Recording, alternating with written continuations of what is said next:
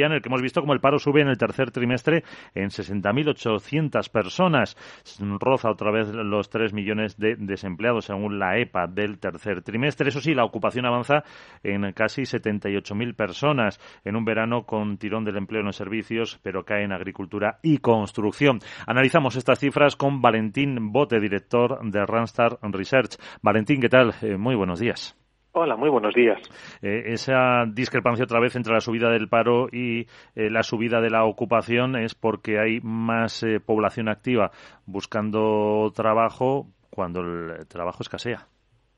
Efectivamente, en el tercer trimestre hemos tenido un aumento de la población activa de 138.000 personas y este aumento de la población activa pues hace compatible estas situaciones en las que al mismo tiempo aumenta el empleo y aumenta el número de personas en paro porque llegan todas estas personas al mercado de trabajo y algunas pues no son capaces de encontrar empleo y vemos cómo crece el paro en 60 y 60.800 personas y el empleo en 77.000 un comportamiento típico la creación de empleo en un tercer trimestre, aunque si miramos históricamente lo que han sido otros terceros trimestres, pues digamos que ha sido un comportamiento bastante débil del empleo. Porque normalmente ese tercer trimestre tira el turismo.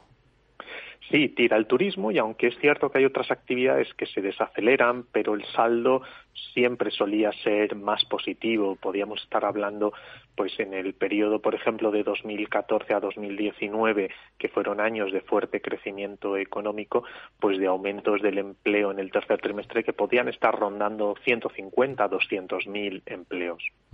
Eh, de hecho, este verano es el peor dato en un tercer trimestre desde 2012, excepto el de la pandemia. Otro dato también significativo eh, que se encuentra rebuscando un poquito, que de esos 77 7.700 eh, ocupados más, 52.300 corresponden al sector público.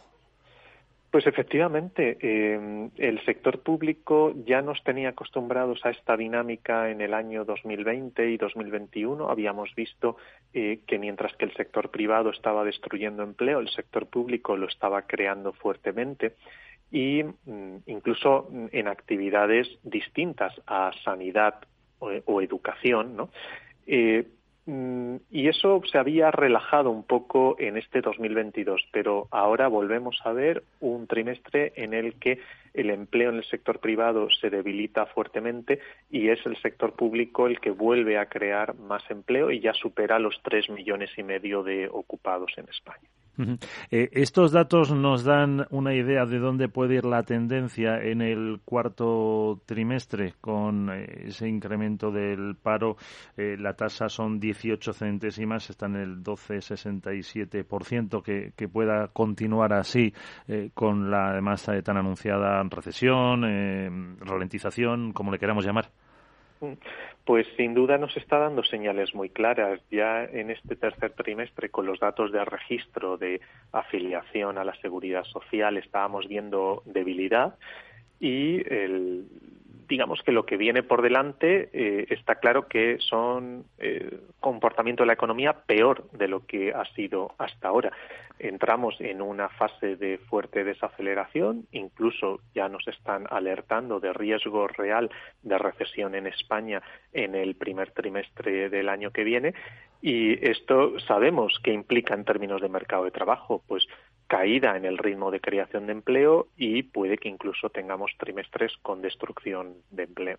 Pues aquí lo contaremos. Eh, Valentín Bote, director de Randstad Research, eh, muchísimas gracias por acompañarnos estos minutos. Muchísimas gracias por su análisis y hasta una próxima ocasión. Un placer, como siempre.